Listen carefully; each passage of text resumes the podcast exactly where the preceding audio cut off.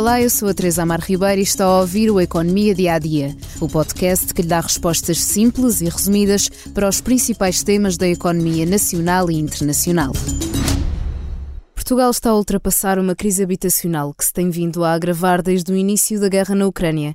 Os preços das casas estão sobrevalorizados e as prestações mensais dos créditos à habitação sobem à boleia da escalada das taxas Euribor. Esta semana, as taxas a 3, 6 e 12 meses voltaram a subir e o prazo mais curto atingiu um novo recorde desde dezembro de 2008, mantendo-se acima dos 3% em qualquer uma das opções. Para tentar que estas subidas tenham menor impacto nos consumidores mais vulneráveis, desde o início deste ano o governo obrigou os bancos a propor soluções para baixar a prestação do crédito aos clientes com taxas de esforço superiores a 36%, ou seja, a diferença entre os rendimentos e o montante aplicado ao crédito. A medida só é aplicada aos contratos de aquisição de habitação própria e permanente com taxa variável, onde o valor em dívida não ultrapassa os 250 mil euros.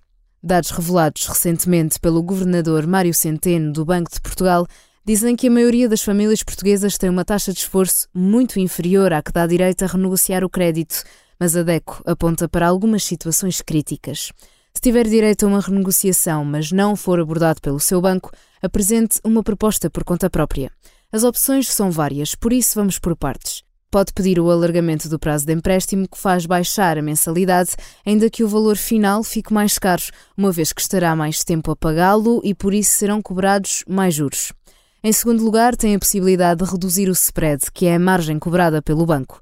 Esta opção faz diminuir o valor de todo o empréstimo, mas numa altura de escalada das taxas Euribor, esta opção pode não ser a melhor, já que o banco utiliza a média mais recente do indexante associado. Compara a nova taxa de juro nominal proposta, spread mais indexante, com o valor atual para ver se compensa no seu caso. Também pode simplesmente pedir o apoio no âmbito da bonificação temporária dos juros quando o indexante Euribor seja igual ou superior a 3%.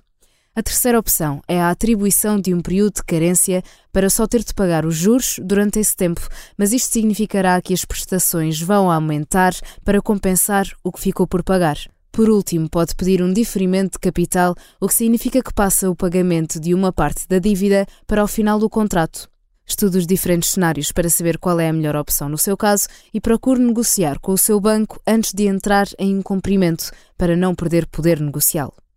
Por hoje é tudo no Economia Dia a Dia, mas antes da despedida convido a ouvir o podcast A História Repete-se, uma conversa entre Henrique Monteiro e Lourenço Pereira Coutinho sobre a Guerra Civil Portuguesa, que colocou frente a frente absolutistas e liberais. Obrigada por estar desse lado. Se tem questões ou dúvidas que gostaria de ver explicadas no Economia Dia a Dia, envie um e-mail para tearribeira.express.empresa.pt. Voltamos amanhã com mais novidades económicas.